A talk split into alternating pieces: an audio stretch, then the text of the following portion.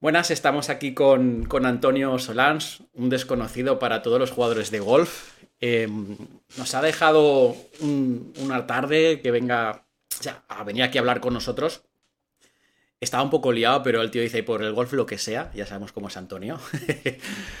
y bueno, para el que no le conozca, Antonio, preséntate en 30 segundos. ¿Qué haces? ¿Quién eres? Pues soy Antonio Solans, tengo un canal de YouTube sobre golf en el que subo vídeo todos los miércoles y todos los domingos y podcast todos los miércoles.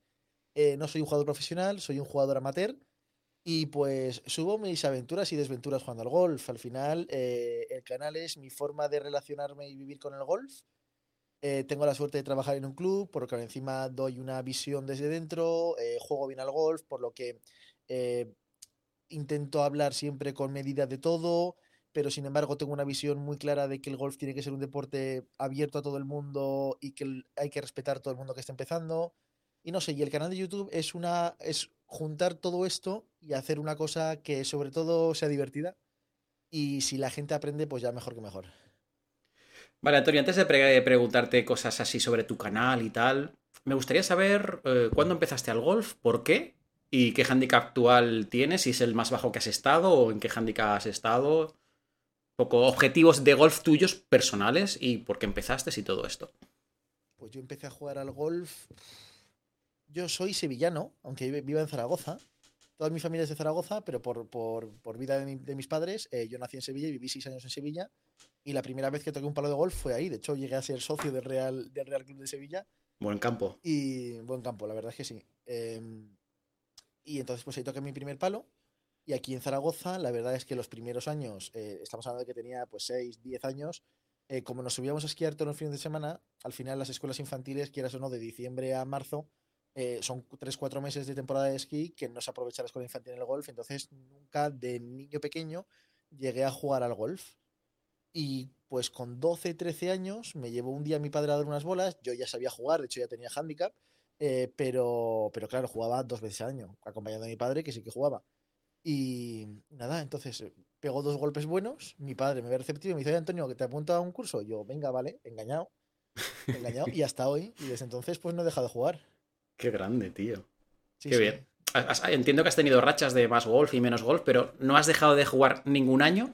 Ningún año. Hostia, pues eso no es fácil, ¿eh? Está muy bien. No, no es fácil, pero al final eh, es divertido y yo siempre lo digo. La suerte de tener a mi padre, por ejemplo, mi padre cuando, cuando yo empecé a jugar tenía ya handicap 12 o 13. Ahí le pega bien. Entonces yo empiezo a jugar, lo bajo muy rápido a handicap 20, mi padre en ese tiempo lo baja a handicap 10, por lo tanto los dos súper envenenados, yo lo bajo a 14, mi padre lo baja a 8 y ya empieza la coña de, joder, a ver si adelanto a mi padre. Qué bonito, tío. Y me ha ido haciendo de libre siempre y al final no, pierde, no he perdido nunca el golf, aunque tuviera temporadas de jugar más, de jugar menos. he seguido yéndome a esquiar todos los fines de semana en temporada. Pero, pero siempre estaba en los fines de semana de jugar sábado o domingo con mi padre. Qué pasada. Qué maravilla. Sí, eh, seguís jugando eh, partidas y. Seguimos, seguimos, seguimos jugando, por supuesto que sí. Claro, el problema ahora es mi padre, mi padre lleva, eh, va a hacer tres meses fastidiado de un hombro. Hostia y no le están dando con la tecla. Lleva, le han infiltrado un par de veces y le sigue molestando. Y lleva tres meses sin jugar casi. Ha jugado 18 hoyos en tres meses, dos días de nueve. Pobrecillo. Pero sí, tiene un mono, el pobre está, se está volviendo loco. Normal. Pero, pero sí, sí, eh, seguimos jugando. Qué pasada. Em, tu padre ve tu canal, lógicamente, ¿no? Mi padre ve mi canal, yo, yo siempre he sido, mi padre dice que soy muy somarda. Eh, pero mi padre, a mí, con estas cosas, yo ya tenía un canal de YouTube de antes. No sé si lo conoces, Jorge. Sí, pero, no, nada de golf, ¿no? No, no, no, no subía. A ver, algún vídeo de golf había. Sí, pero empecé subiendo blogs de mi vida y luego, por cosas del destino, eh, acabé haciendo política. Pero mm, yo siempre, con estas cosas, prefiero que la gente lo descubra. Eh, creo que es distinto que le digas a una persona, por favor, amigos míos, eh, sígueme aquí que, he empezado a hacer esto. Creo que tiene más poder que un día estén en YouTube, les haga un vídeo mío y lo descubran ellos. Y entonces me escriban y me digan, Antonio, hijo de puta, todavía no sé si, no sé qué tipo de lenguaje se puede usar aquí. Sí, sí, Pero, Antonio, eh, Cabronazo. ¿por, qué, no me has dicho esto antes? Sí, Pero sí, sí, creo que hay poder en que la gente lo descubra y mi padre efectivamente lo descubrió.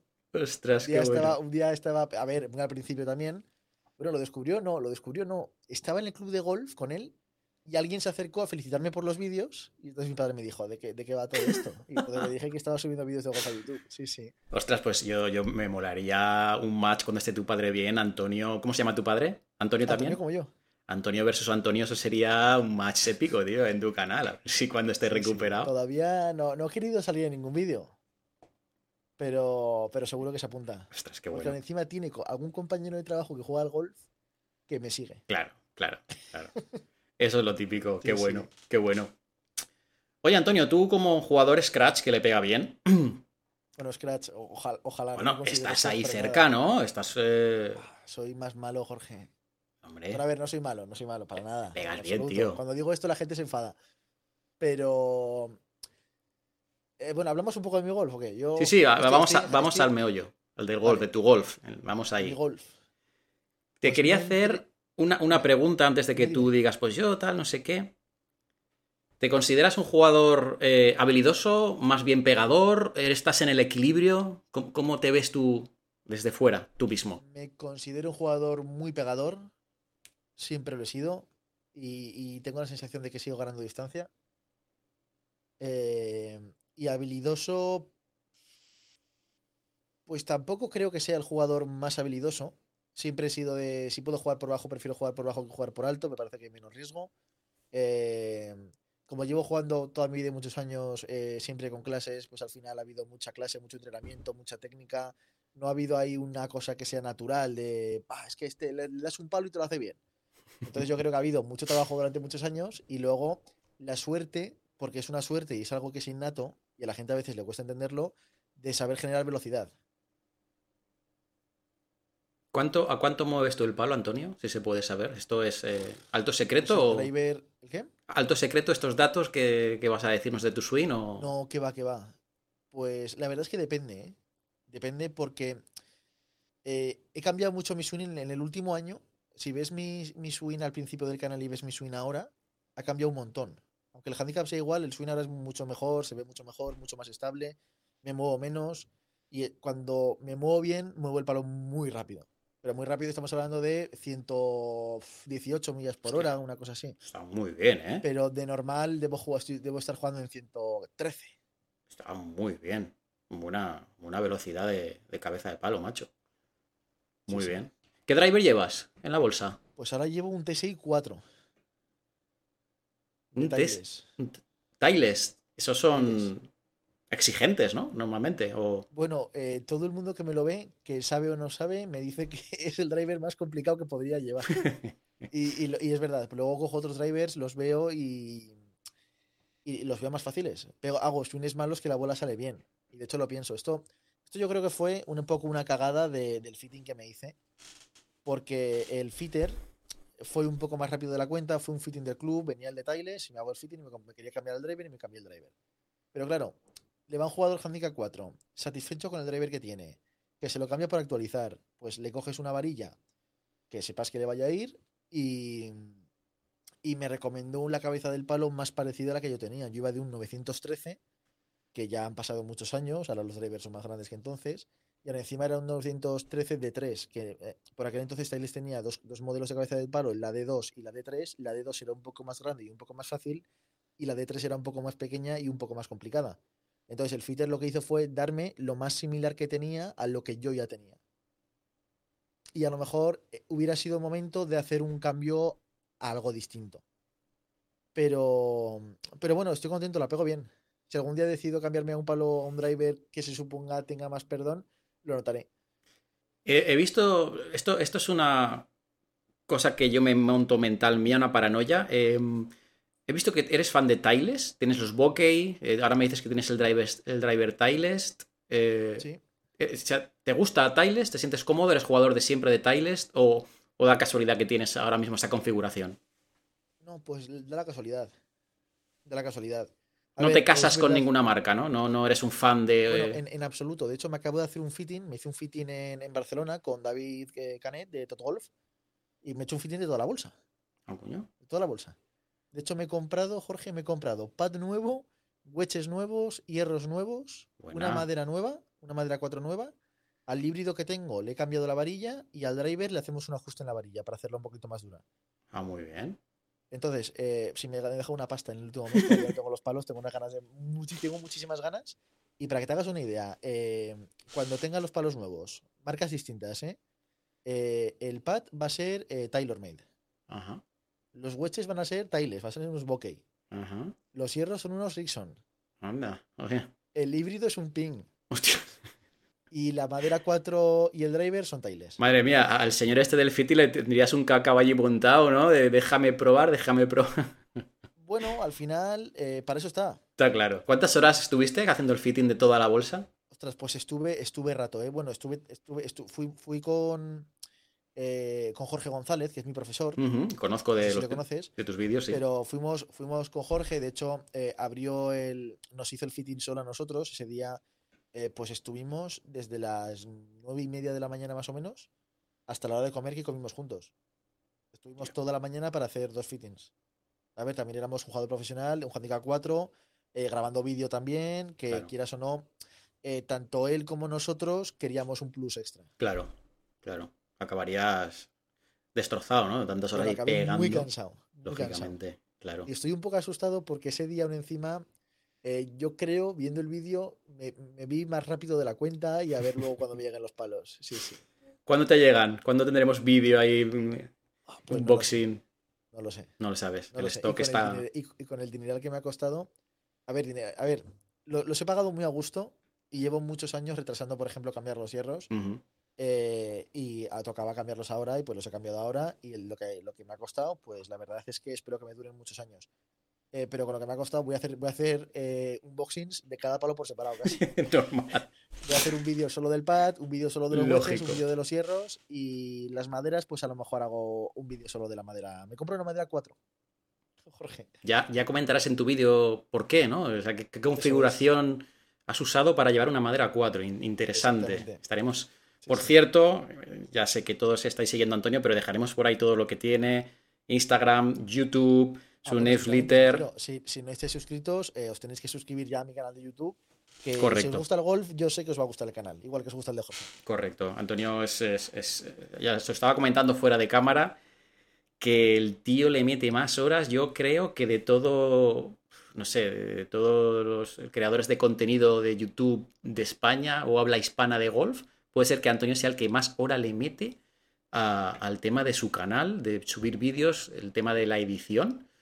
Y, y vamos, yo, yo, yo, yo estoy intentando subir dos vídeos a la semana, uno de técnica y otro de hablar de un blog básico. Bueno, pero lleváis ya muchas semanas aún encima haciéndolo, ¿eh? Sí, sí, sí, pero claro, yo digo, voy a empezar con lo sencillo, porque yo veo a Antonio y digo, ostras, o sea, lo que estábamos comentando, te- me voy a jugar no sé dónde, vale, guay, pero cada golpe le metes la edición del, del tracer, que es, para el que no lo sepa, es el, el dibujito ese que hace el vuelo de bola. Que eso creo Mojar el vuelo. que lo tienes que hacer desde el móvil primero, ¿no?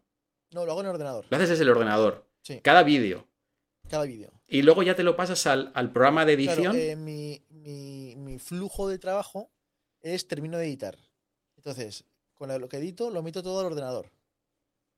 Que ahí ya puede ser más rápido o más lento. Si, eh, si edito a 30 frames, eh, pues es todo un poco más rápido. Pero si edito a 60 frames, pues ya todo es un poquito más lento porque los vídeos pesan más. Correcto. Eh, si cojo, por ejemplo, drone o me da por grabar algo en 4K, pues son vídeos que pesan muchísimo más y se tardan muchísimo más en procesar. Pero bueno, cojo todos los vídeos y me los meto en el ordenador. Me hago la carpeta, siempre la fecha primero y luego el, el nombre del vídeo o una descripción pequeña. Y lo primero es eh, todos los vídeos al programa del ShotTracer. Y dibujo todos los golpes. Y una vez tengo eso, pues ya van todos los vídeos al programa de edición de vídeo. Y en el programa de edición de vídeo, pues ya se hace la magia. Qué bárbaro. Es que, claro, tú estás comentando toda la edición de vídeo, pero llevarte el trípode al campo de golf, eh, poner la cámara antes de cada tiro en una toma que sea una toma por lo menos medio aceptable. Ya no te digo espectacular, pero medio aceptable. Quítala, muévela, tal. Va- yo cuando te- Eso veo mientras- los... Eso mientras juegas un torneo. Efect- yo, yo me pongo, tío, yo lo pienso, me pongo de los nervios. Digo, no puedes, ¿cómo puede este señor seguir centrado en el. Tienes un don, tío, es increíble. Cuando has jugado alguna vez a algún torneo, ¿qué te dicen los compañeros con los que juegas? Es flipan, ¿no? Eh, Entiendo que. Pues al final, es que yo creo que lo hago tan, tan sin querer que, que no es extraño en ningún momento. A ver, cuando en torneo, por ejemplo, nunca me dirijo a la cámara. Al final la cámara es una cosa que va, va atada al carro y, y pues coloco el carro, le doy a grabar en la cámara y yo creo que los compañeros llega un momento en el que se olvidan. Hecho, a veces en el vídeo ocurre que se ponen por delante, porque es lo, más habitual del mundo. Claro. Y, y, yo siempre intento ir un pasito por delante. De todo, ¿para qué? Para no molestar, para no enlentecer el juego y todo esto. ¿Has tenido que cambiar algo de tu rutina para todo, para, para poder hacer todo esto en condiciones? Pues ¿O tú eres un jugador rápido de entrada y no te, ha, no te ha afectado tanto? Pues mira, yo era un jugador hace años, hace años estaba hablando cuando a lo mejor tenía handicap 9 o 12, eh, era muy rápido, muy rápido. Tan rápido que en los torneos siempre me tocaba esperar. Y al final, conforme he mejorado, he cambiado el nivel, pues yo ahora diría que soy un jugador incluso lento, Jorge. yo ahora diría que soy un jugador incluso lento, por lo menos para el estándar de mi club. Eh, en mi club, pues fuera de torneo, la gente de partidas de cuatro, de cuatro están tardando en jugar tres horas y media o una cosa así. Está muy bien. Yo en una partida de, cuatro soy incapaz de bajar de las cuatro horas. Soy incapaz. A no ser que los otros vayan corriendo, pero yo voy a ir a andar a mi bola, yo me lo voy a, mirar las caídas, me voy a mirar los golpes. Y sí, sí. Y con el pad, que últimamente estoy pateando muchísimo mejor, eh, en cuanto no hago la rutina, y aún encima la rutina implica mirar el pad por los dos lados, es que los fallo. Los fallo a lo mejor no por haberlo leído mal. Los fallo porque al no hacer la rutina. Te falta algo. Siento, siento que falta algo y entonces falta la confianza para meterla en el hoyo. Correcto. Hablando de confianza y de pat y tal, eh, ¿cuál sería tu golpe donde te sientes más cómodo? ¿no? Dices, mira, si tuviese que echarme contra alguien en una partida al golf, si fuese un palo, cogería este. ¿Cuál es tu, tu mejor palo en golf? O tu mejor golpe, no sabría. Pues es que. Es que depende de, las temporadas, Jorge. Yo siempre digo que soy igual de bueno o igual de malo en todos los aspectos de, mi golf. No, no, hay temporadas que te diría, con el driver me jugaría lo que quieras, porque sé que la voy a pegar por donde quiero. Pero hay otras temporadas que, por ejemplo, ahora estoy un poco irregular con el driver, podría fallarlo. O con el pad. Eh, ahora me pones eh, un pad de metro y medio y sé que con un par de bolas o tres bolas te lo voy a meter. Eh, en otras ocasiones te diría que, no me jugaba ni un euro a que yo con 5 o 10 golpes te metía ese par. Al final depende mucho. Si hay golpes que se mantienen más constantes a lo largo del tiempo. Eh, todo lo que sean 50 medios 52 grados eh, cerca de green, 60, 60 metros, 70 metros, un golpe así más controlado, se ha mantenido constante a lo largo del tiempo. Bien. Es una distancia que a la gente le suele molestar bastante, ¿no? Ese, eh, Pero porque se ponen a pegar el 60 grados a tope o el 56 grados al tope. Eh, hay que coger un palo más, hacerlo más despacio y ya está. Concentrarse en conseguir un buen impacto. Me gusta. ¿eh? Habéis escuchado, ¿eh? Que hay que... Luego la gente se pone. La gente no sabe controlar las, expectativas en esas distancias. Un golpe, un, golpe, de 60 metros o de 70 metros puede parecer muy corto y muy fácil después de pegar un driver de 250 metros pero a mí me parece mucho más complicado que pegar el driver de 250 metros. Y, que no siempre uno la va a dejar en un radio de un metro. Hay muchos factores, que si el viento, que si el bote, que, no. Está no, claro, está claro. Que con dejarla en green más o menos cerca es suficiente. Eso es un melón importante, las expectativas de la gente que tiene cuando empiezan a pegarle un poco para adelante, un melón importante que se piensan que es. brutal, pero bueno, eso es una cosa. Te quería preguntar, eh, Antonio, siempre que veo tus vídeos, eh, transmites tranquilidad, transmites que eres una persona que no se cabrea, que no... Eso es mm, mentira. ¿Es mentira? A ver, no es mentira. Hace mucho que no me cabreo en un campo de golf. Pero eh, hace poco, encima estaba grabando vídeo. Es un torneo que está, está subido en el. Está ya subido en el canal, no me acuerdo qué torneo era, pero fue hace poco. Eh, íbamos un poco lentos. Bueno, a ver, tardamos en jugar 15 minutos más de la cuenta la primera vuelta, pero también estuvimos buscando bolas en todos los golpes. Luego recuperamos el tiempo en la segunda vuelta. Pero uno de los, uno de, una de las personas que estaban por detrás eh, nos, empezó a gritar que teníamos que ir más rápido. A lo que yo obviamente no hice ni caso, pero un compañero mío de partida le, dijo que no eran formas de decirlo y el que lo dijo de, por primera vez enloqueció enloqueció y ahí yo me pongo muy serio y le dije, escucha, X persona, no tienes razón, eso nunca se tiene que decir en un campo de golf, y menos gritando, y menos en torneo, y nada, escucha, tranquilízate, por favor. Y eso, por ejemplo, en el canal no sale. Claro. Y no, no se lo dije de buenas formas, porque encima íbamos todos jugando bien. Incluso él. Pero. Y luego hay un, hay un vídeo hace poco también. Este sí que me acuerdo del torneo, era el torneo Gasayud, de una empresa de aires acondicionados eh, y de calderas, que, que como el patrocinador es amigo, íbamos en la partida del patrocinador. Íbamos Jorge González, mi entrenador, eh, Adrián en este caso, y yo. Y de Cádiz de, de Jorge iba un chaval, un alumno suyo, de la escuela, que tiene 11 años, 12 años, que juega golf espectacular, handicap 8, está en el campeonato de España ahora. Y, y yo ese día pateé extremadamente mal. No solo pateé mal, sino que encima es típico día que todo va bien menos el pat. Y ese día, por ejemplo, eh, no partí el pat, nunca he roto un palo, ¿eh? Pero ese día no lancé el pat 30 metros entre un green y un tee, por ejemplo, eh, porque lo primero porque estaba grabando y lo segundo porque estaba Javi y no iba a ser ejemplo para nada. Correcto. Prefiero, hay, hay cuatro señores de 60 años conmigo en la partida y, y vamos, y sin grabar. Y lo hubiera, lo hubiera lanzado. Encima, sabiendo que me había comprado pad nuevo, hubiera sido muy violento. Pero bueno, pero hay gente delante que te puede ver, hay que ser siempre un ejemplo. Y entonces, pues simplemente te controlas, te, te, te lo metes todo para adentro Claro, y ya está. claro, claro, claro. Hombre, entiendo que en algún, en algún momento al- algo, ¿no? Para sacar la tensión, que no sea lanzar un palo, que no sea pegar quizá un grito. No, pero, pero, pero eso siempre, obviamente, yo siempre lo digo, que uno falla un golpe y a continuación puede hacer un mal gesto. Pero tiene que ser inmediatamente, inmediatamente después y para liberar esa tensión o ese enfado momentáneo, luego a seguir jugando. Yo también lo digo, yo estoy psicológicamente preparado para fallar cualquier golpe de golf. No me enfado, cuando fallo golpes no me enfado, menos con el pad. Todo esto que digo, eh, con el pad a mí se me olvida, se me olvida llevo fatal lo de tirar un pad bien, que bote raro y se salga de la línea y no entre. Lo llevo fatal. Hostia, Fatal, me sienta muy mal. ya. Claro, es que Y, al fin. y- y lo, estoy, lo estoy trabajando, ¿eh? Estoy Ah, trabajando en que también hay una parte aleatoria en el pad, eh, que hay buena y mala suerte, y que golpes malos pueden entrar y golpes buenos pueden entrar. Estoy Sí, totalmente. Yo esto. trabajándolo. Yo esto, y además en tu canal está haciendo. eh, enti- entiendo que a lo mejor de forma indirecta o directa, porque lo estás comentando ahora, está haciendo eh, mucho bien con los juniors, porque los juniors.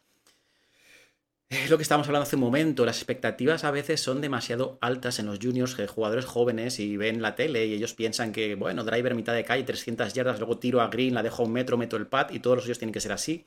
Y fallan un hoyo, fallan un golpe. Y, y- y empieza el show. Y yo les digo, a ver, es que mm, es que es peor, que te vas a venir abajo. O sea, que es que el golf va de fallar también. Tienes otros. Puedes recuperar haciendo approach, pat, o en otro hoyo puedes hacerlo bien. Sí, sí, absolutamente. Y creo que, que tu canal en eso, cuando tú muestras esos vídeos, esos fallos, porque es lo que. Recuerdo un vídeo que había un profesional de club que jugaste con él y con su mujer, creo, Sí. que, sí, comen- mira. Que comentaba que, que le gustaba tu canal sobre todo porque era como golf real, ¿no? Como que era golf... eh, aquí, aquí mejor nosotros queremos quitar el golpe malo para que el profesor, como yo, que no parezca que sea un paquete, que este golpe no lo pongas. Tú lo que hay es lo que está. Y eso me parece bien, porque al final es que el golf es eso. O sea, no le puedes quitar la parte del fallo al golf, es que no va unido. Hay que aprender a fallar y, y a seguir para adelante. Eso que estás diciendo, voy a darle un poco la vuelta a la entrevista, me voy a convertir en entrevistador, Jorge. Eh, tú las, hace un par de semanas, te, o la semana pasada, te proclamaste ganador de una prueba del circuito de Valenciano de profesionales, que es brutal, enhorabuena. ¿eh? Eh, muchas gracias, oye. Sí, sí, sí. Eh, esa vuelta, ¿cuántos golpes fueron? 68. Sese- O sea, vueltón, ¿eh? Vueltón, o sea, espectacular. 68 golpes, vueltón. Una cosa inimaginable para muchísimos jugadores. Eh, ¿Cuántos golpes fallaste? Pues es que Es Lo- que es eso. Es que si se lo piensas y dices, la gente se va a pensar que jugué perfecto y si me hubiesen seguido, dicen, ¿tú has hecho 68? No lo parece. Tal cual. No lo parece, porque allí fallaste calle, allí fallaste un green. Has pateado en ese hoyo. Pero es que es normal, es que el golf es así, ¿sabes? Yo, de hecho, Abs- absolutamente. hoy estaba viendo eh, los highlights, eh, los mejores momentos del, del circuito europeo que ha ganado Hatton Lee, ¿vale? En playoff ganó. Y tú ves su último día, el tío hace un abajo o dos bajo, no recuerdo, pero es que va para todos los lados, tío. O sea, se va al agua, se va al bunker, tripatea, no sé qué. Claro, es que es- al final es un conjunto de todo. Y es, es que es lo normal. Es, el golf es como la vida y tú lo sabes. Vas para arriba, vas para abajo, vas para arriba, vas para abajo. Es lo que hay. Exactamente. Antonio, dos cositas. Dime. Voy a dejar la, la que mola para el final. Eh, cuando, cuando empezaste en el canal de YouTube, ¿Sí? Por- porque hay dos tipos de personas, hay dos tipos de emprendedores. ¿eh? Vosotros no lo sabéis, pero Antonio es un emprendedor. Yo le he investigado ahí por ahí, he visto cositas de Antonio. ¿Tú cuando empezaste el canal de YouTube ya tenías un plan? ¿O fluiste un poco? Dijiste, bueno, vamos a ver qué pasa, yo voy a ir haciendo contenido y luego ya veré qué ocurre. ¿Cuál de las dos versiones? O, o Eh, una... no tenía un plan, no tenía un plan. A ver, empecé, empecé diciéndome que yo, yo, claro, yo ya llevaba, yo llevo, yo llevo muchos años, muchos más años de lo que, de los que puede parecer, a lo mejor llevo seis años que más o menos frecuentemente subo contenido a YouTube. Eh, pero claro, ¿qué, qué ocurre? Eh, tengo un canal de política que va muy bien, muchas visitas, creciendo un montón. Eh, si hubiera seguido ese canal, ahora estaríamos al nivel de Roma Gallardo y por ahí. Ostras. Sí, sí, el canal iba muy bien. y, pero, ¿qué pasa? Que me aburría bastante. No, no me gusta la política como me gusta el golf, por ejemplo. Y ni sé de política como para dedicarme a eso. Eh, y llega el confinamiento. El canal de política era un canal de salir a la calle, hablar con la gente, había mucho movimiento y yo siempre me he dicho que yo me negaba a grabar un vídeo con mascarilla. Entonces, pues frené el canal de política. Y entonces ya pues desconfinamiento, ya todo más o menos normal, el golf sin mascarilla. Y me dije, pues oye, yo quiero seguir subiendo vídeos a internet porque me gusta crear contenido, me gusta editar, me gusta llegar un miércoles por la tarde a casa y abrir el ordenador, tumbarme en la cama y editar un vídeo. Y me dije, pues venga, vamos a hacer un canal de golf, que encima me gusta. Pues vamos a darle.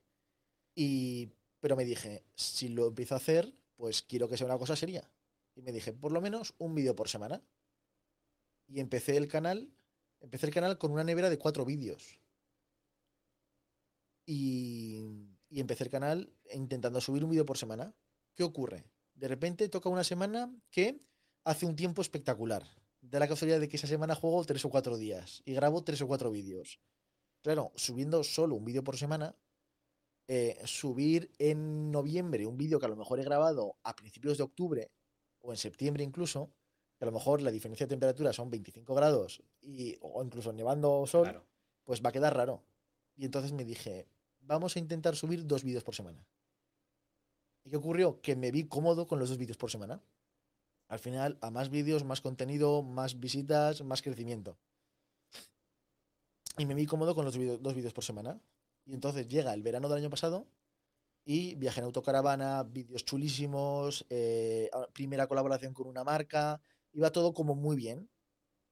Llega septiembre, encima pasé el verano eh, sin ningún apuro de contenido, con esos, con, subiendo dos vídeos, no tuve ningún apuro, y me dije, pues vamos a darle al podcast, que es una cosa que no he hecho nunca. Y sin, sin pensarlo en verdad, me puse con el compromiso con mis suscriptores de subir tres vídeos por semana, que son dos de golf y el podcast, que también lo subo en vídeo. Y pues entonces, y de repente, pues estoy subiendo tres vídeos por semana, el, el canal creciendo eh, todos los meses, creciendo más que el mes anterior, cosa que es muy bien. Este es el primer mes que no ha ocurrido, pero bueno, tampoco hay que obsesionarse con los números. Y, hasta aquí. ¿Qué ha ocurrido? Pues que me está costando un montón, Jorge. El último mes no tanto, pero hace un par de meses, eh, febrero, marzo, coincidió que en Zaragoza hizo un tiempo muy malo. Pero estuvimos eh, un mes entero que lava por las mañanas, el campo se abría a las 2 del mediodía, eh, y si no había niebla, y si no había un viento horrible. Y claro, grabar en esas condiciones es muy complicado. Y grabar vídeos buenos en esas condiciones es más complicado todavía. Y pues hubo ahí un par de meses que me costó horrores, pero reales horrores, eh, subir eh, tres vídeos por semana. Y, pero bueno, ahora más o menos estoy estable y lo voy a alargar por lo menos, por lo menos hasta que haga el año. Cuando suba el podcast número 52, eh, porque es semanal, cuando suba el podcast número 52 es fácil, esto todavía no se lo he dicho a nadie, que lo sepas. Sí, Ah, son cosas que estoy pensando en los últimos días. Es que nunca, nunca ha salido de mi boca esto que voy a decir. Cuando suba el podcast número 52 es fácil que pare un mes con el podcast por descansar. Eh, y nunca voy a parar, nunca voy a dejar de subir vídeos al canal principal, pero a lo mejor si hay semanas que yo sienta que hay un vídeo que es más importante o que me va a costar más editarlo, pues a lo mejor que esa semana pueda haber solo un vídeo. Y yo decirlo, porque eh, las últimas semanas el vídeo de Aguilón me ha costado un montón de editarlo. Eh, el vídeo de la quedada El vídeo de la quedada, la, quedada fue un viernes por la tarde y el vídeo lo publiqué un miércoles. Es un vídeo de 27 minutos con cuatro cámaras distintas que había en la quedada. Eh, claro, ver, juntar todo eso, ponerlo, que quede una cosa bien, me ha costado muchísimo tiempo, pero claro, si la quedada es un viernes, ese mismo viernes de la quedada se publicaba un podcast, ese mismo domingo se publicaba un vídeo. Eh, son un montón de cosas y siempre hay que ir como con una semana de plazo. Y es muy complicado. Entonces, claro, el, el vídeo del Hole in One Challenge. El vídeo del Hole in One Challenge, Jorge, no sé si lo has visto, Sí, lo vi. pero está grabado con seis cámaras distintas. Y el dron, ¿no? Un Y dron. el dron, y el dron, sí, sí. Estaba grabado con seis cámaras distintas, incluido, incluido el dron. Claro, estaba yo solo para grabar ese vídeo. Y luego hay que editar esas seis cámaras. Claro, buah. En un vídeo que es muy largo, que es que al final eh, estuve grabando hora y media. Luego esa hora y media tienes que, tienes que verla y recortarla. Entonces, cuando yo sienta que haya vídeos especiales como estos, a lo mejor esas semanas subir solo un vídeo. Claro. Yo sé que es un pequeño fastidio para la gente, pero no quiero encontrarme en la situación de tener que sacrificar eh, calidad por cantidad. Claro.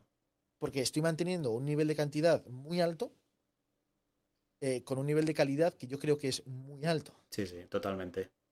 Y bajar, si tengo que bajar algo, prefiero bajar la cantidad.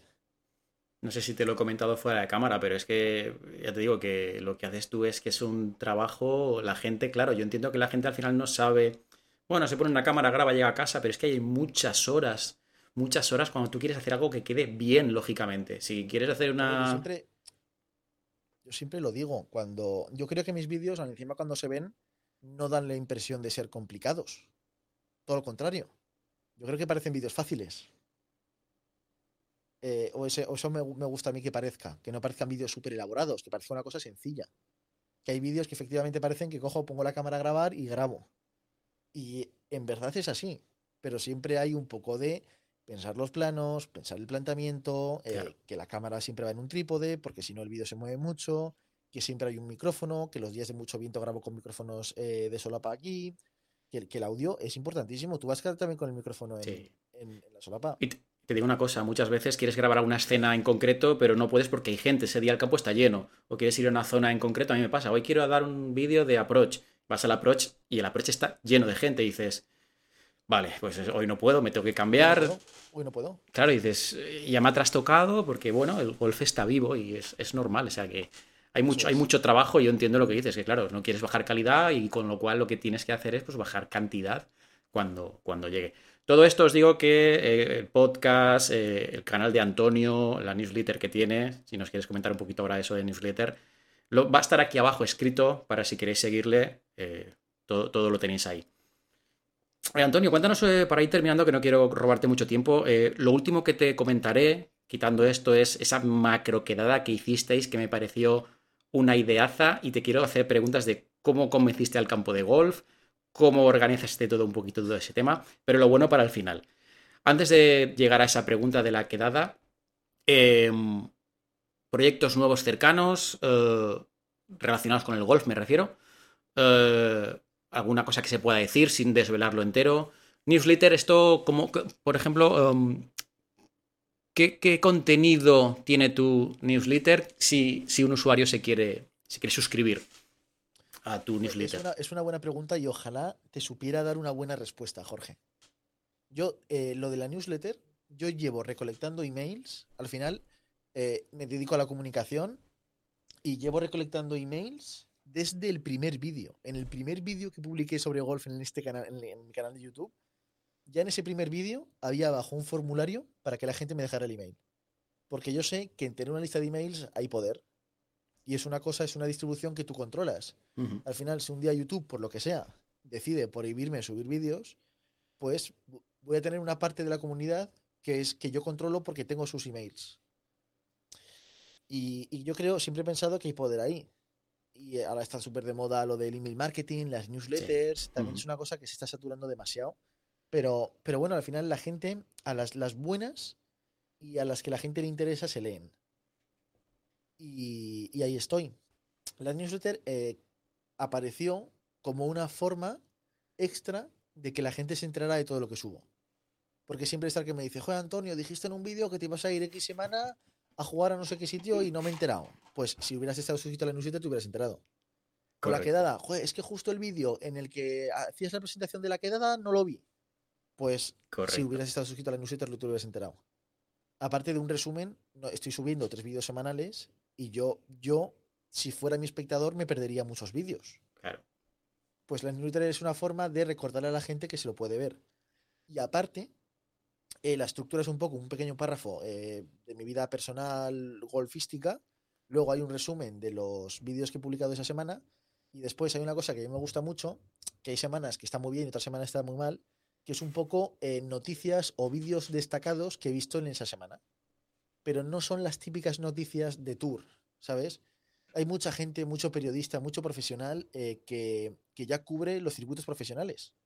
Pues déjales a esas personas hacer su trabajo, no me quiero meter yo ahí, porque encima de complicado, es súper, es muy complicado y lleva muchísimo tiempo cubrir los circuitos. Hay gente que me dice, Antonio, ¿podrías hacer un resumen en, la newsletter de la gente que ha ganado? Y yo, pero si ya lo sabes, en verdad. Si Es que sigues en, en Instagram al European Tour, al, al Claro. PGA Tour, a todo el mundo. Ya lo sabes. Correcto. Eh, por eso yo mando vídeos de cosas relacionadas con el golf, pero no con la actualidad obvia del golf.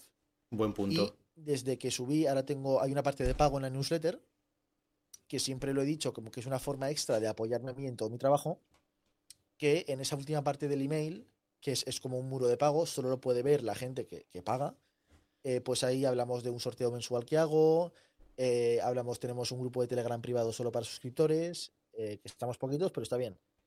Y, y hablo un poco, es, es una visión un poco ampliada del detrás de las cámaras. Qué bueno.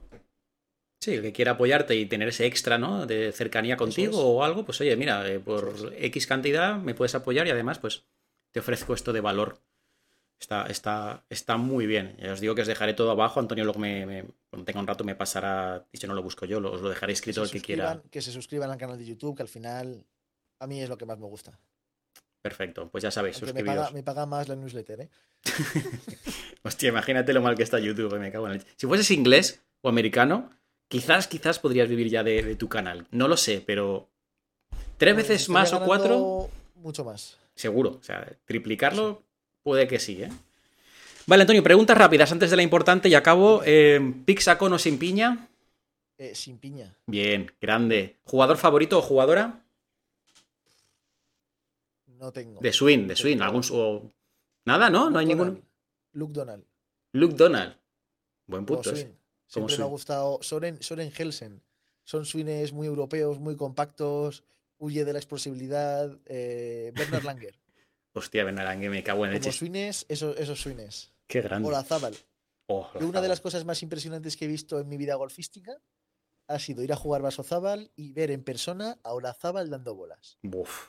Tú lo ves jugar y dices, es que es imposible que ese jugador sea malo con ese swing y ese ritmo. Ahora encima nos acercamos y nos atendió súper simpático.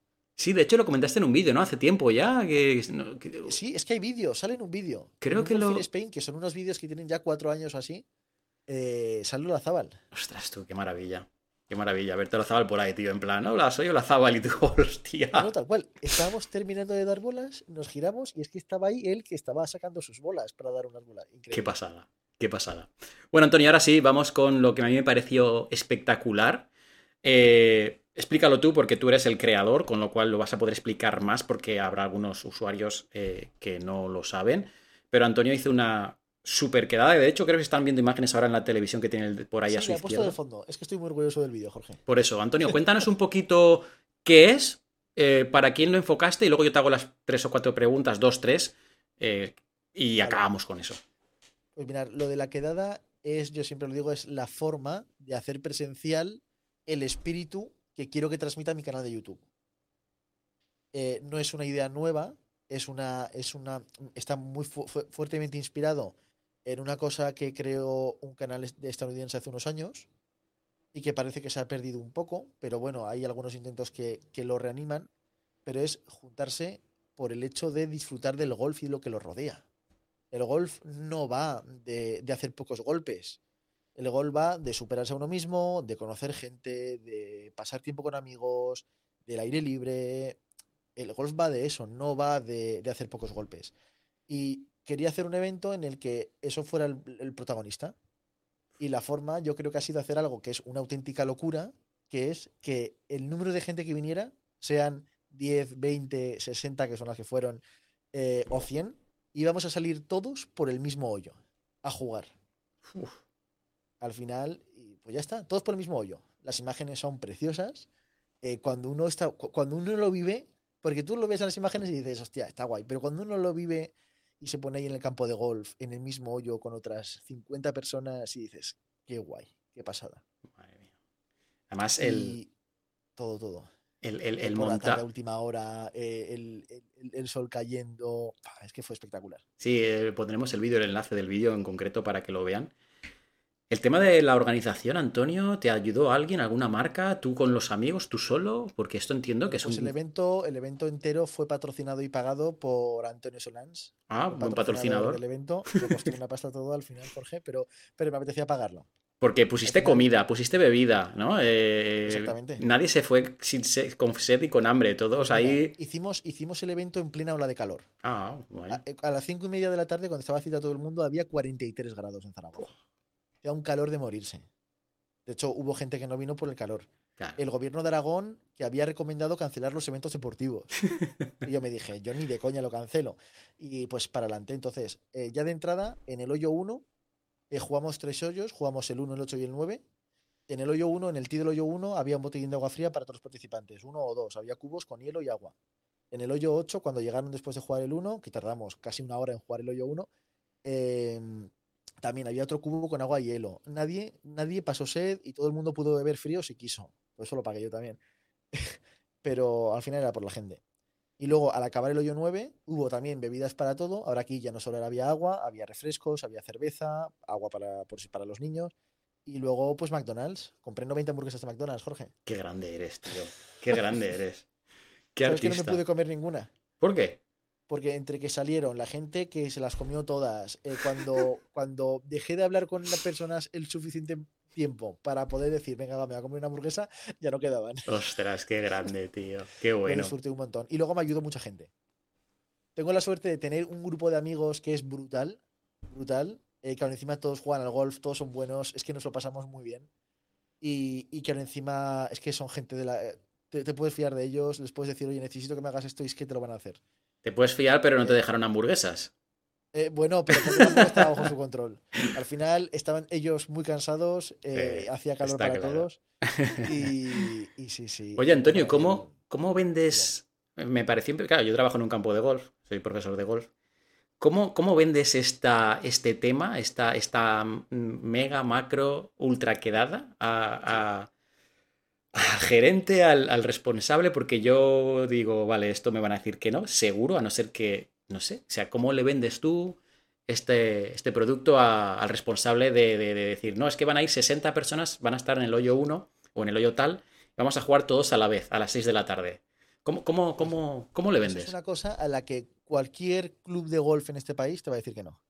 Por eso te digo, es como, es increíble. Exactamente. Yo tengo la suerte y la fortuna de que trabajo en, un- el, club, de golf también.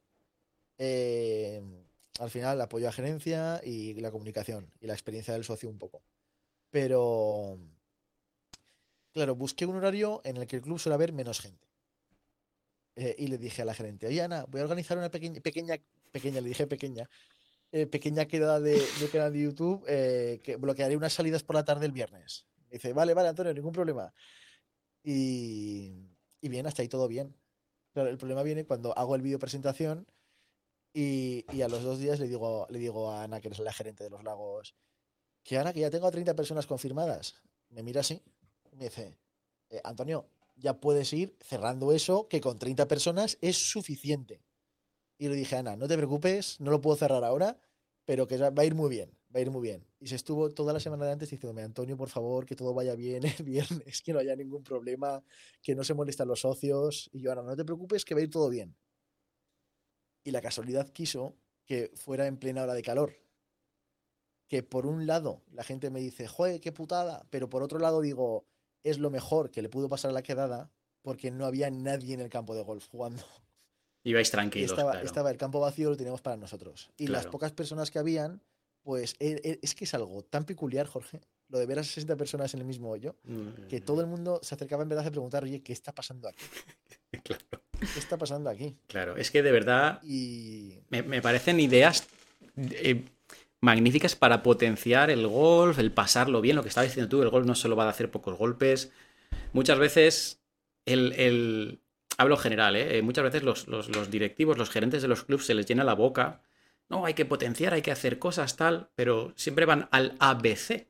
No salen del ABC y tú les propones cosas un poco así medio actuales, modernas, tal, y no, no, no, eso no se puede hacer, porque yo entiendo que a lo mejor, pues oye, también tendrán normas ellos de los dueños o de los socios y tal, pero bueno, pero les cuesta mucho salir de sus casillas y lo que yo hiciste tú, decir- voy a decir dos cosas. Eh, eh, la quedada se pudo hacer porque el equipo de los lagos eh, es la hostia. Es la hostia. Hay, problemas como en todas partes, pero eh, Ana, la gerente, eh, me dijo que sí a todo, en verdad, sin saber muy bien qué iba a ser. Se fió de mí absolutamente. Yo le dije que iba a ser una cosa innovadora, que iba a ir bien y que solo iba a recibir felicitaciones. Y me dijo, ojalá, Antonio, por favor, que solo sea, que sea así. Eh, luego, pues las chicas que estaban en recepción, siempre a tope, a todo el que se fue, fue, tuvo que ir a la recepción a preguntar algo, les atendieron genial. Eh, los jardineros, también, el, equipo de Greenkeeping, eh, también a tope con la quedada, alguno de suscriptores del canal de YouTube y se ve los vídeos, eh, les, les pedí si me podían cambiar la bandera del hoyo 8 a una un poco más fácil para que a ver si alguien hacía el hoyo en uno y me la cambiaron. Justo llegaron ese mismo día, unas horas antes, todo, todo el RAF donde hicimos la comida de después. Eso me lo segaron los jardineros. Es que a todo que sí, Jorge. Cuando todo el mundo quiere que algo salga bien, Claro. sale bien. remas, remas, claro. Qué bien.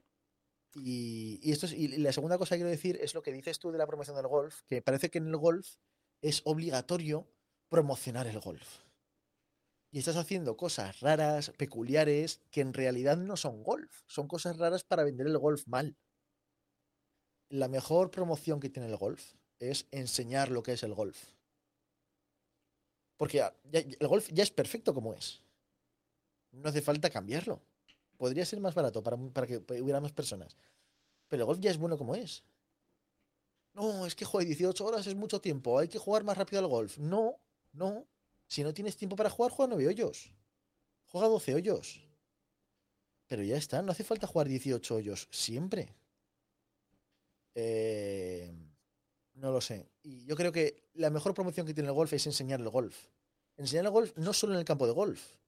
Enseñar las relaciones que surgen del campo de golf. Enseñar lo que significa acabar una partida y, jugar- y- y tomarte algo en la, en la cafetería. Enseñar los que juegan a las cartas después. Enseñar eh, los viajes que surgen con amigos por culpa del golf. Enseñar el trabajo, los trabajos que uno consigue gracias al golf. Claro. Enseñar eh, todo, todo lo que tiene que ver con el golf, que, que es un montón. Yo siempre lo digo. Ve a un campo de golf, a cualquier campo de golf, cualquier persona que lleve cinco años jugando al golf y pregúntale quiénes son sus mejores amigos. En esa lista va a haber golfistas. Porque nos gusta tanto, pasamos tanto rato juntos, que al final nos hacemos amigos, nos hacemos mejores amigos de golfistas. Es cierto. Eh, pues una cosa que ya es así, una cosa que ya es así, no tienes que cambiarla. Tienes que enseñarla y tienes que mostrarla. Y es complicado mostrarla. Y yo es lo que intento hacer. Estoy de acuerdo. Si es que el, el- el golf al final lo veo como un. Muchas cosas donde la gente se lo pasa. Se lo pasa bien, pero desde fuera parece ser que es un deporte de silencio, de viejos, de, de- de- de- pijos. Un poco eso. Claro, mm, pero porque no lo enseñamos bien, Jorge. Porque el golf que se ve en la televisión de los profesionales es un golf en el que esa gente está ganando dinero, ganándose la vida intentando hacer el men- menor número de golpes posible. Que eso exige concentración, exige silencio. No es como jugar en un estadio de fútbol. El golf exige una parte de silencio y de concentración importante. Y, y eso en la televisión, pues no vende tanto en verdad. Claro. la lo que vende es, son las celebraciones de los golpes, no los golpes. Claro, sí, sí. Entonces, tú, tú ves, por ejemplo, un vídeo que hice, bueno, eh, en Valencia, que nos fuimos un fin de semana de viaje, nos fuimos ocho personas, que jugamos el Saler y el Bosque. Bueno. Jorge, nos hizo un día en el Saler que, que es Lo- horrible. Lo vi, lo vi. Viento, viento, lluvia, frío, y dices, ¿qué necesidad hay de estar ahí jugando al golf? Pues aún así, fuimos, jugamos y nos lo pasamos bomba. Sí, sí. haciendo los equipos borrachos la noche de antes. Es que, pero es que el golf es eso. Y eso no se enseña. Claro. Hay que enseñarlo. Y Claro. Yo estoy un poco en eso. Eso está bien, eso es un buen punto. Ya te digo, yo cuando me decía mi padre, ya verás cuando salgas a jugar con un desconocido, cuando acabes el torneo, la- los 18 hoyos, ya no es un desconocido.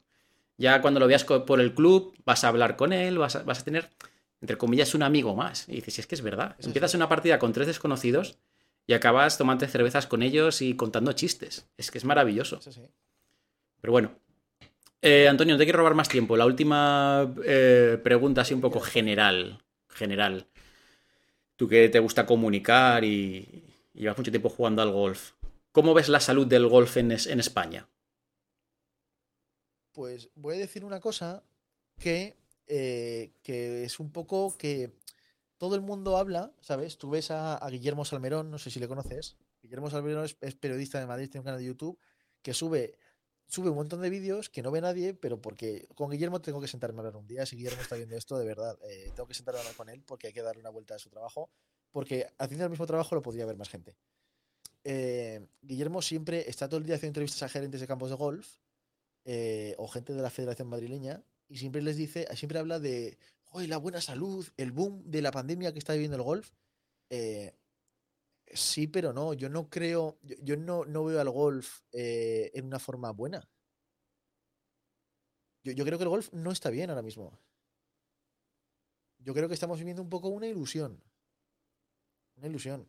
Sigue habiendo un montón de jugadores mayores. En los próximos años van a morir y va a haber más bajas que altas.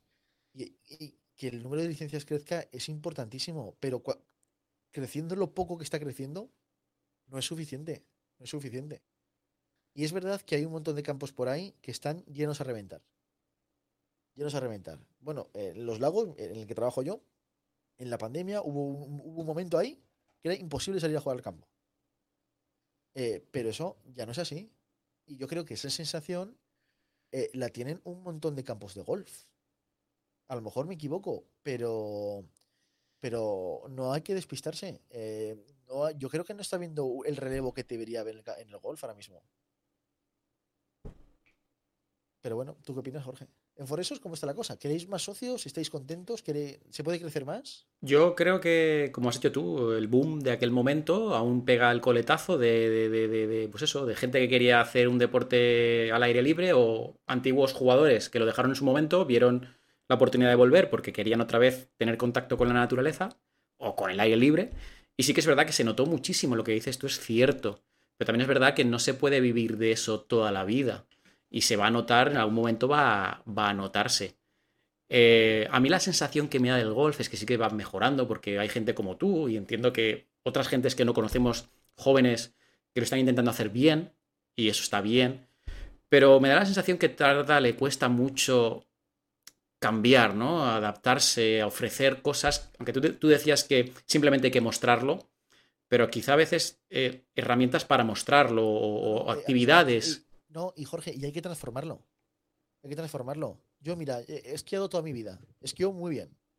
Eh, no he competido nunca y nunca nadie me ha obligado a federarme, por ejemplo. Juego al pádel. Juego dos o tres veces por semana al pádel.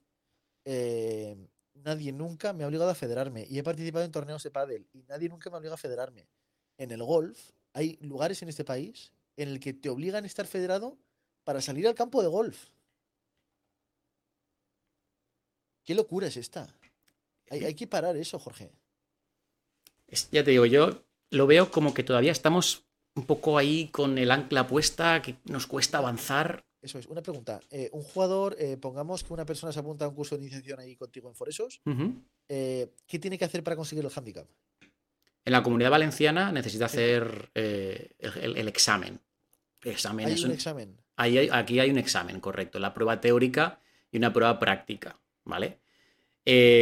Yo en mi caso personal, y aquí os voy a ser sinceros, cuando un alumno ha pasado por mis manos y ya veo que tiene el nivel, yo no, vale l- Como prueba práctica. yo no le examino. Porque entiendo que eh, a través de mis clases ya ha adquirido por lo menos los conocimientos necesarios para salir al campo y jugar y pasarlo bien. Yo no le voy a examinar. Eh, otra cosa, yo vi un vídeo que hablabas tú de esto, creo. Pero no le examinas ni de lo práctico ni, de lo teórico, ¿no? No, nada. Si él ha estado conmigo en No, pero- clase, Pero a mí eso me parece muy bien. A ver, si es que si yo estoy aprendiendo inglés contigo y digo, oye, oye, Antonio, eh, ¿crees que me puedo ir a Inglaterra? Sí, vete tranquilo. Coño, pues yo me voy tranquilo, coño, a Inglaterra. Exactamente. ¿Sabes? Exactamente. Pero, por ejemplo, en Aragón, en Aragón la, tiene, la gente tiene que hacer sí o sí un examen tipo test de 30 preguntas. Hostia. Es que. Jorge, que, que, que, hice ese examen con un amigo mío eh, un mes después de sacarme lo de, lo, de, lo de árbitro de golf y fallé tres preguntas. Imagínate, tío. Claro. ¿Sabes? Que fallé tres preguntas de ese examen. Yo. Yo, este es un punto también muy. Es que, claro, aquí es complicado porque la federación está por medio, entiendo las federaciones o la federación y es complicado cambiar todo eso. Pero yo, cuando la gente me pregunta, yo les digo, mira, eh, si fuese algo de, de, operar a corazón abierto, de pilotar un avión, de llevar un coche, yo me tengo que asegurar que tú sabes cómo funciona a un nivel alto. Pero para salir a jugar al campo, pegar cuatro palos para adelante, eh, con lo que sabes en las clases, con lo que yo me estoy, lo que me estoy preocupando, enseñarte las reglas, cómo hemos salido a jugar hoyos en el campo, ya irás aprendiendo también sobre la marcha. No, hace falta que te sepas todo el libro de reglas. Vas a saber las reglas básicas para jugar y a partir de ahí tú, si eres una persona que medio te gusta y inteligente, pues vas a querer aprender más y vas a, tus amigos te van a enseñar, vas a ver cosas, no sé, es algo la, es como un deporte normal y corriente. A mí me gustan las artes marciales y yo no me sé todas, no sé qué, yo he ido aprendiendo mm, según la marcha, nadie me ha dicho, oye, ¿viste la velada, ¿viste la velada el sábado? Sí, sí, estuve viendo, estuve viendo, ¿eh? estuvo chulo, estuvo chulo, Coyons, ahí y, ese es el tema, tío. No sé, yo. ¿Ves? En esos puntos. Que hay que cambiar. Sí, sí. Cosas que hay que cambiar mucho, mucho. Y eso es luego la sensación que me da. Eh, ves otros países, ves. La gente juega al golf, tío, tiene palos en su garaje y salen a jugar al golf como si fuesen a pelotear en la calle al fútbol y es lo más normal del mundo y, van allí, hay un jardín en mitad del parque, hay un jardín con un hoyo puesto en, el, en la hierba y tiran ahí un golpe de approach o tal y, no pasa nada, ¿sabes? El otro, el otro día eh, y, no debería decir esto al final, yo trabajo también para la Federación Aragonesa, les llevo la comunicación. Soy proveedor de la federación, pero en el pitch and pad que, lleva la federación, aquí en, Zaragoza hay un pitch and pad que es municipal, que gestiona la Federación Aragonesa. Eh, iban tres amigos míos a jugar y un cuarto que quería aprender a jugar. Y a mis amigos les apetecía salir al campo y que el cuarto les acompañara. Y a lo mejor pegar algún golpe o matar alguna, alguna bola. Y no les dejaron salir a jugar. ¿No les dejaron? Estoy, hablando de tres personas, eh, handicaps 4, 6 y 11, con una persona que no sabía jugar al golf. ¿No y les dices que no, que no puede ser a jugar, a jugar porque no está federado. Y entonces se dice, no, no, que no va a jugar, que solo viene a acompañarnos a ver esto. Y no les dejaron. No sé si fue el problema del empleado que no quiso, que estaba ahí de turno, o, o, que, o, que, o que es la política que tiene el Pichampal. Hostia, eso es muy, muy extremista ya, ¿no? sí, sí. No sé, yo incluso hasta es malo, lógicamente, para, el golf. Que alguien quiera. No, sé, no sé. Ya sé, a ver, si al final todo lo hemos hecho. Tú vas con tu mujer, con tu amigo, con tu primo, y en el hoyo 3 le dejas un palo y dices, Tomas, tira para allá. Si es que no, si es que lo normal. Si no hay nadie en el campo, no pasa nada. Pega un golpe para allá y luego en el green pega otro pat y no va a pasar nada. Si es que es bueno y a la gente que dice lo de, no, claro, a ver, pero es que la gente necesita tener un conocimiento previo para no destrozar el campo de golf. Es verdad, es verdad. Pero, pero yo creo que cualquier persona en su sano juicio no se va a poner con un palo a pegarle golpes al suelo como un poseso y menos en un green, que ya visualmente dices, esto es delicado. Exacto. Eh, yo no he visto a nadie hacer eso, nunca. No, no, está claro. Y el que lo hace sabe que está jodiendo eso. Sí. Sí. Eh, no lo sé, yo creo que. Vale, no te rastreará un bunker, pero ¿qué más da? ¿Sabes? Que. Sí, esto es, eso, es. Eso está muy enraizado ya y va a ser muy complicado, a no ser que las nuevas generaciones, pues eh, poquito a poco, tío. Yo, yo sí que tengo confianza en que sí que va a ir cambiando, ¿eh? La gente, los que estáis ahí luchando por eso, queréis, queremos cambiarlo. Fácil. A veces lo pienso y te puedo decir que en la Federación Aragonesa hay intención de mejorar, intención de cambiar las cosas, pero luego, eh, como cambiar cuesta, a veces no haces las cosas por no querer cambiar. Y en la Federación Española, en la Federación Española, pues, pues más de lo mismo. Yo lo siento mucho, pero no veo, no veo ni atisbo un cambio generacional en el corto plazo en la Federación Española no, de Golf. Eso son un montón de. Voy a hablar rápido y mal, ¿eh? Son un montón de pollas viejas que llevan ahí un montón de años y que van a seguir estando ahí un montón Sí. de años. Sí, sí, Y está que es claro. imposible sacarlos de ahí. Porque es imposible ganarles unas elecciones. Entonces eh, dices, joder, ¿y qué? Ya, pero ¿Y ¿sabes lo, que- haces? ¿sabes lo que pasa? Que luego llega un señor que se llama Antonio Solans, te, met- te mete una macro quedada de puta madre ahí con 60 personas, una organización brutal, y el campo de golf eh, dice, ¿cómo? Ah, que podíamos hacer esto. Ah, pues venga, vamos a intentar. Yo creo que al final el- el- el- las acciones, eh, poquito a poco, cuando tú les demuestras, pero claro, no, es que no, no dejan, pero si dejasen poquito a poco se darían cuenta que dice, hostia, que podíamos hacer esto. Ah, coño, y si ahora diré- hacemos... eso te lo diré cuando vaya al Centro Nacional para organizar la quedada de Madrid y a ver qué me dicen. Es que, tío, yo te digo, eh, por, por, por experiencia de campos de aquí, eso es casi pegarse contra un muro en las situaciones que yo conozco. A mí me hubiesen dicho que no, seguro, o sea, que no. Y ahí está, lo que, por eso te digo, joder, es que eso lo que hiciste tú es, es una, es una pasada, macho. Ahora, a nuestro favor, Jorge, tenemos que ya hay un precedente. Efectivamente, ¿sabes? efectivamente. Yo a todo el mundo le decía, a todo el equipo, a todos mis amigos que me ayudaron, que les dije a todos que lo más importante era el vídeo. Que el vídeo tenía que quedar bien porque si no iba a ser imposible hacerlo fuera de Zaragoza. Claro. Y es, a lo mejor ahora Foresos, no sé cómo es la, la- la gestión ahí o la gerencia, eh, a lo mejor ahora Foresos les vamos con el vídeo y nos dicen, ah, pues a lo mejor lo podemos hacer. Claro. Ya no te cierran la puerta, dejan ahí un poquito que te dicen, vamos a, vamos a llegar a un acuerdo, ¿no? Porque Exactamente. Es que yo a veces lo pienso, tío, digo, hostia, el campo de prácticas, que mi campo de prácticas en Forza es igual que el tuyo, es enorme. Y dices, ahí puedes hacer cualquier chorrada, pones cuatro cestas, eh, algo, y haces un evento allí propiamente con los socios que se traigan a sus hijos, a, su- una, a un amigo. Puedes hacer miles de historias, tío, que yo digo, es que es un desaprovechado todo.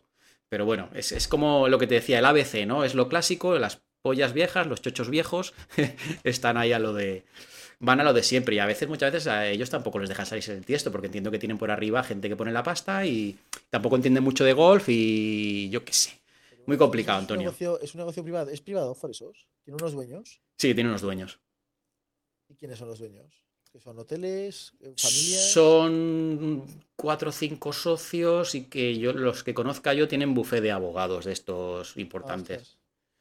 Y a ver, que está. parecido, parecido a los lagos. Los lagos tiene dos, dos propietarios, que son dos familias adineradas de toda la vida de Zaragoza. Yo no me quejo porque la verdad que han mejorado mucho por eso y lo están haciendo muy bien, pero eh, como cualquier otro campo, pues se nota que le cuestan en cuanto a actualizarse, ¿no? A intentar. Y es que yo creo que sería hasta un, hasta un gancho brutal, tío, un campo que innovase en estas cosas. Ya ves tú en hacer eventos. todos los campos. ¿Cuántos años tiene Foresos, Jorge?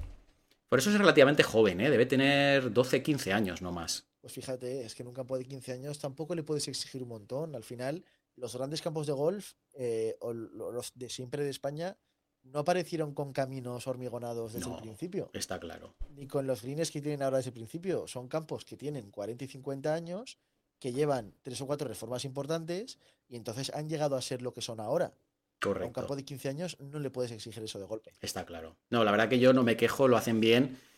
Y sobre todo, pues así en general sí que se ve, en general hablo ya de, de España, ¿eh? pues eso, eh, no sé, tío, yo creo que hasta falta a veces más casa club, más torneos de, de dominó, torneo de no sé qué, una barbacoa por las noches. Hay, hay clubs que conozco que lo hacen, ¿eh? Pero muchas veces... es más fácil, es mucho más fácil decirlo que hacerlo.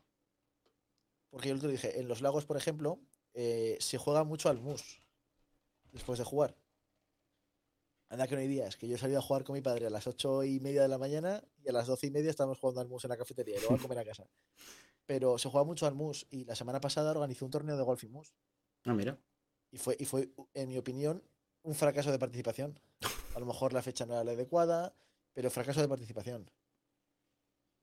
Eh, que a veces todo el mundo se llena la boca con, no, es que una barbacoa estaría guay, o más torneos por equipos. Pero luego la gente en verdad lo que quiere es ir a jugar al campo de golf, eh, jugar un torneo individual estable for para ver si consigue subir o bajar el handicap y irse a su casa a comer. Eso es lo que quiere mucha gente. Entonces, lo de hacer club, sí, y es complicado.